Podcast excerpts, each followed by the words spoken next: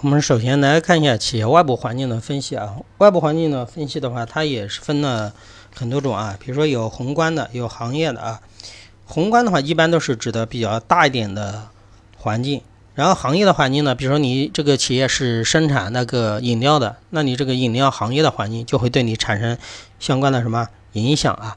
好，我们首先看一下宏观的环境。宏观的环环境的话，一般的就是用那个一个英文字母啊，英文的就是，比如说政治啊，politic，经济啊，economic，就是把这些英文的首字母把把拿出来，然后拼成了一个 p e s t e l。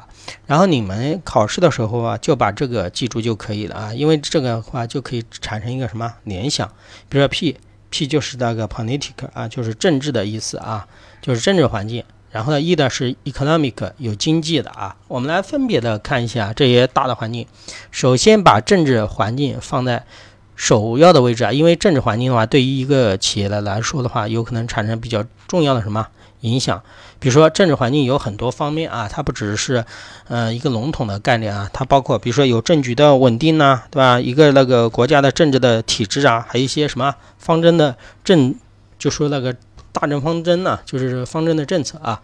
比如说国家最近对环保的话就比较重视，这是政治环境呢。那对于环保企业来说的话，就是一个什么机遇，是不是？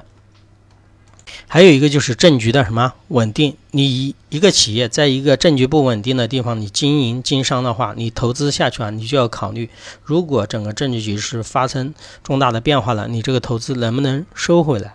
是不是特别像一些大的一些固定资产的什么石油化工类的啊，去中东的一些国家，它政局不稳定，这也是要进行相关的分析的啊。这是第一个是政治环境，然后我们可以看一下的，第二个啊，书上说的第二个应该是经济环境。经济环境的话，也是一个比较大的环境，因为我们一个企业嘛，对吧？除了政治环境，你最重要的话就是一个什么经济的环境。经济环境是里面呢有很多种啊，比如说整个 GDP 的情况，对吧？整个国民的那个。购买力的什么情况，还有整个消费水平呢？因为你不同阶段的消费水平的话，也决定了你的产品是不一样的。因为经济那个提升了，老百姓的收入提升了，那你整个企业的产品也是要推陈什么出新啊？这是经济环境啊。然后我们再看一下后面一个，就是。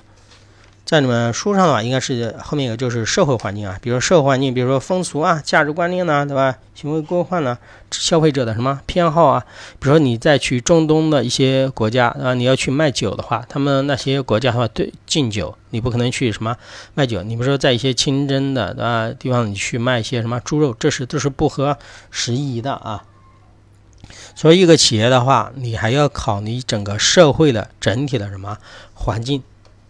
你要能够适应整体的消费者的什么偏好啊？还有是很多方面，比如说人口的状况啊，比如说人口状况现在，啊二胎二胎放开以后，对吧？那你说好的家庭呢有第二个宝宝的话，那这个市场的话又打开。然后随着整个中国的话，整个人口的发展，老龄化的加剧，对吧？老龄化养老这块市场，这些都属于社会大的环境啊。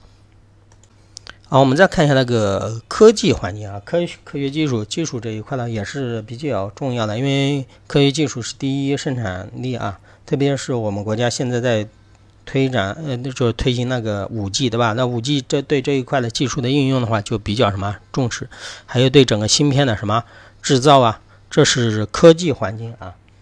后面一个还有就是应该是后来加进来，最开始的时候是没有。牵扯到这块，现在因为对环保啊、环境这块、生态系统这一块比较重视啊，又加入的进去的一个是生态的什么环境啊？生态环境，因为你一个企业的话，你存在的要一定的地理范围之内，对吧？如果你是个造纸厂的话，那你是不是要引进这个排污的设备啊？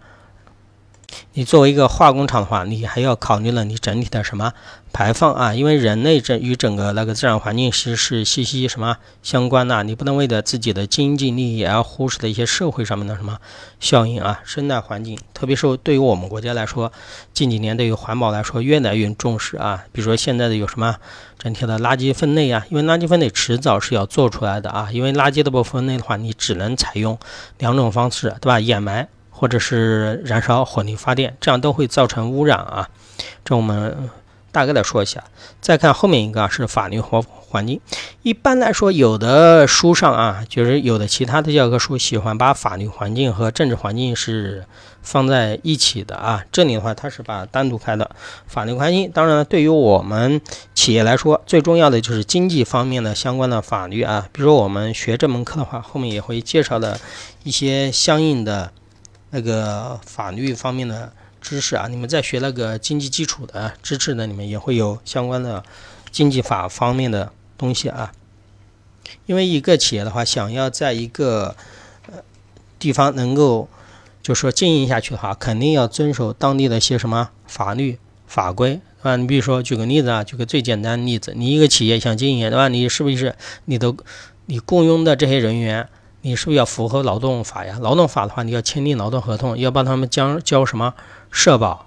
这些都属于法律环境啊，所以说你看一个企业的话，它生它生存在这个整个大的宏观环境里面是有很多方面的啊，这几个一定要记住。考试的时候问你宏观的环境多多选题的时候，你要能够区分开啊，而且你们要对每个环境有一个大概的了解，至少哎政治环境讲的是什么，经济环境是什么，能够区分开啊。好，这是宏观环境的分析。好，我们再看一下后面一个行业环境啊。